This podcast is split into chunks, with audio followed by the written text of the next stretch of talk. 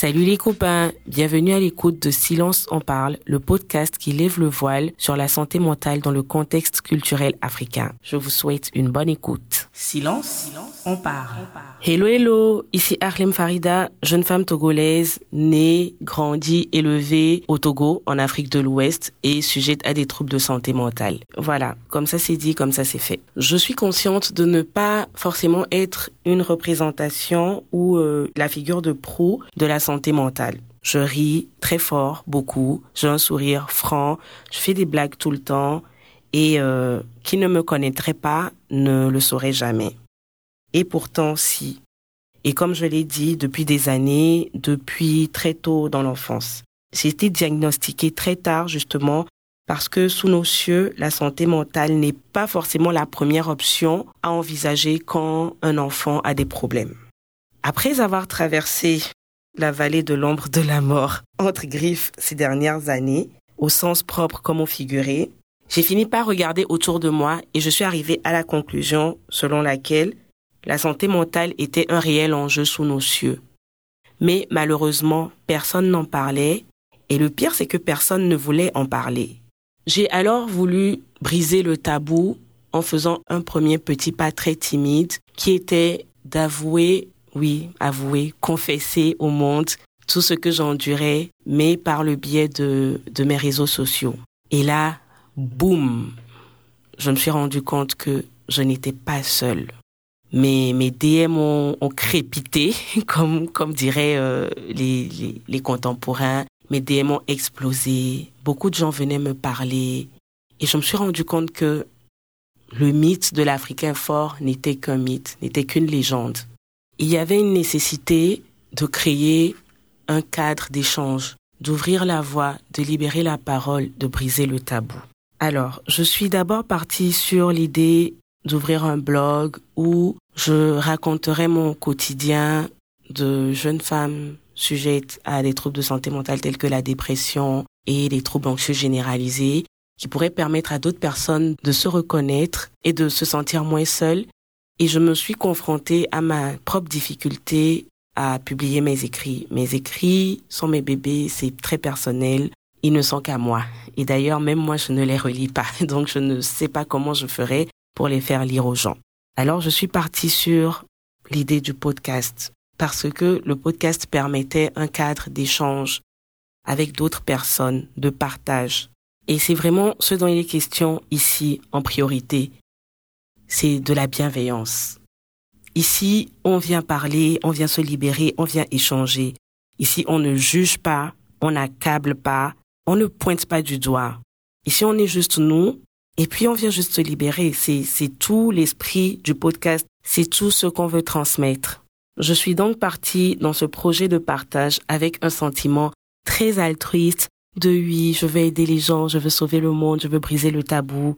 Mais à la fin de la journée, je me suis rendu compte en avançant sur euh, la conception, l'écriture de ce projet que finalement, la première personne que j'ai aidée, c'était moi-même avant tout. Parce que parler, je le redis encore, c'est se libérer soi-même. C'est relâcher, c'est abandonner, c'est laisser partir. C'est ouvrir la bouche et laisser s'échapper des mots qui nous blessent de l'intérieur depuis énormément de temps.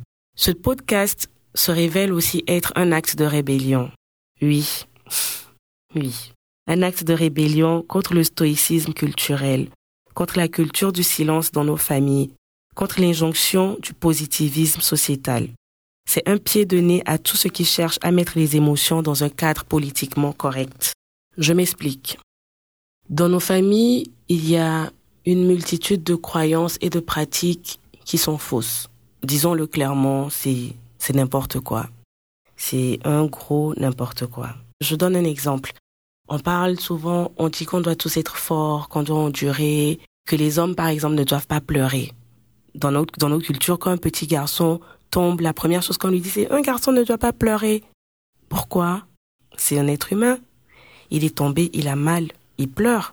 C'est aussi simple que ça. Pire, on le punira. Oui, on va le punir parce qu'il a pleuré, le pauvre.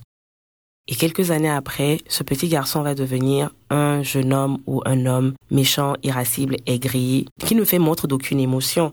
un père difficile, très méchant avec ses enfants, et tout le monde se demandera, oui, mais pourquoi il est comme ça? Et pourtant, ses parents étaient si gentils et tout. Eh ben non. Cet homme a d'abord été un enfant à qui on a montré que les sentiments, les émotions étaient mauvaises. Il ne fallait pas exprimer d'émotions. Mais je vais vous dire un secret, en fait. Il n'y a pas de lien entre la force et le stoïcisme. Endurer dans le silence ne rend pas plus fort, ça rend malade. Au mieux, ça rend malade. Au pire, ça tue. On a parlé des hommes. Parlons maintenant des femmes. Ah, les femmes. Hmm. Étant une femme africaine, j'ai la même pression que les femmes et je me sens du coup plus légitime à évoquer ce que les femmes vivent dans notre société. Et en fait, dans notre société, tout ça se résume à une phrase. Une femme doit supporter, partout, en tout temps et en tout lieu. Prenons par exemple tout simplement le contexte du mariage. Une femme peut être à l'agonie, mais tout le monde va s'accorder à lui dire supporte, endure. Hum, ça va aller, tu seras heureuse plus tard. Hum, c'est la vie, c'est le foyer, c'est comme ça, faut supporter. Ah bah non, non, oui mais non, non pas du tout. Personne ne doit se supporter. Ça ne se passe pas comme ça. Ce n'est pas ce censé, ce n'est pas censé se passer comme ça. J'en perds mon latin même. Le seuil de tolérance est individuel et chaque être humain a le droit de définir où est-ce que ça devient des foutaises à son sens. Personne ne sait mieux qu'une personne elle-même ce qui est tolérable par elle ou pas. Les sociétés africaines ont cette capacité à contraindre les gens à être forts en cédant d'autres instruments comme la religion. Hum, ne tuez pas le messager, oh, je ne fais que dire. Donc, en cédant d'autres instruments comme la religion et la tradition, qui aiment placer la femme dans des postures dites de soumission en général. Bon, la soumission, ça ne dérange pas, en ce sens que si quelqu'une veut être soumise, qu'elle soit soumise en vrai. Mais pour moi, on met sous le coup de la soumission beaucoup de choses qui relèvent à mon sens plus de l'humiliation qu'autre chose. On a réussi à faire croire à la femme noire africaine, bantou, slash, slash, slash, qu'elle est censée avoir la peau dure, qu'elle est censée résister à tout, qu'elle peut travailler comme mille hommes, qu'elle doit travailler même comme mille hommes, qu'elle doit élever ses enfants en mère digne, qu'elle doit combler son mari et qu'elle doit supporter sans broncher et sans coup férir tous les coups que la vie lui donne, sans même prononcer un petit cri. Mais c'est pas possible. Convenez avec moi que c'est pas possible. Ce n'est qu'un être humain avec sa part d'émotions et de limites, ce qui est tout à fait normal. Donc, ce podcast est un acte de rébellion contre tous ces principes religieux, sociétaux, culturels, traditionnels, posés pour éteindre et mettre sous verre les émotions humaines. Notre société doit arrêter d'élever des martyrs. On ne veut pas être des martyrs, on est des êtres humains, on veut vivre. On veut vivre nos émotions, on veut pleurer, on veut rire, on veut chanter, on veut crier, on veut être mature, on veut être immature. Mais on ne veut pas être des martyrs, on ne veut pas être des personnes stoïques qui vont juste vivre une vie, euh, comment dire, une vie rigide en étant debout, en encaissant tous les coups, en attendant juste de mourir pour, je ne sais pas moi. La mort signifie, je ne sais pas, se laisser aller. Quand on est mort, on est mort. Hein. Les martyrs, là, ils n'ont plus d'émotions. Ce ne sont que les vivants qui sont censés avoir des émotions. Notre culture nous oblige à porter en nous des douleurs et des blessures qu'on n'est pas censé porter seul, des souffrances qui doivent être exprimées, dont l'expression même nous sauve. Oui, oui, oui, ne nous y trompons pas. Garder et encaisser ne nous fait pas de bien. On prend soin de nous en parlant, en exprimant, en se libérant et en demandant de l'aide. Voilà. C'est pour toutes ces raisons que je demande aujourd'hui à la société africaine de faire silence et de nous laisser parler de nous laisser exprimer nos émotions, de nous laisser dire ce qui ne va pas, de nous laisser pleurer, de nous laisser vivre, rire trop fort. Oui, vivre trop fort aussi, pourquoi pas?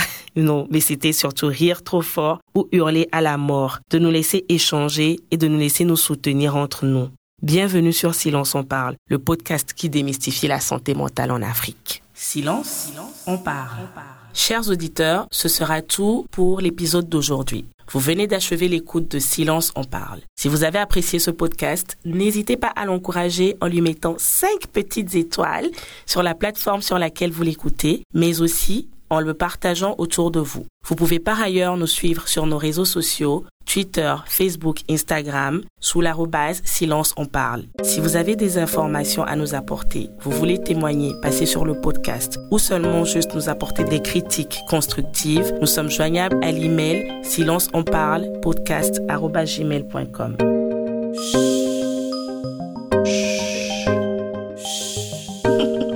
Silence on parle.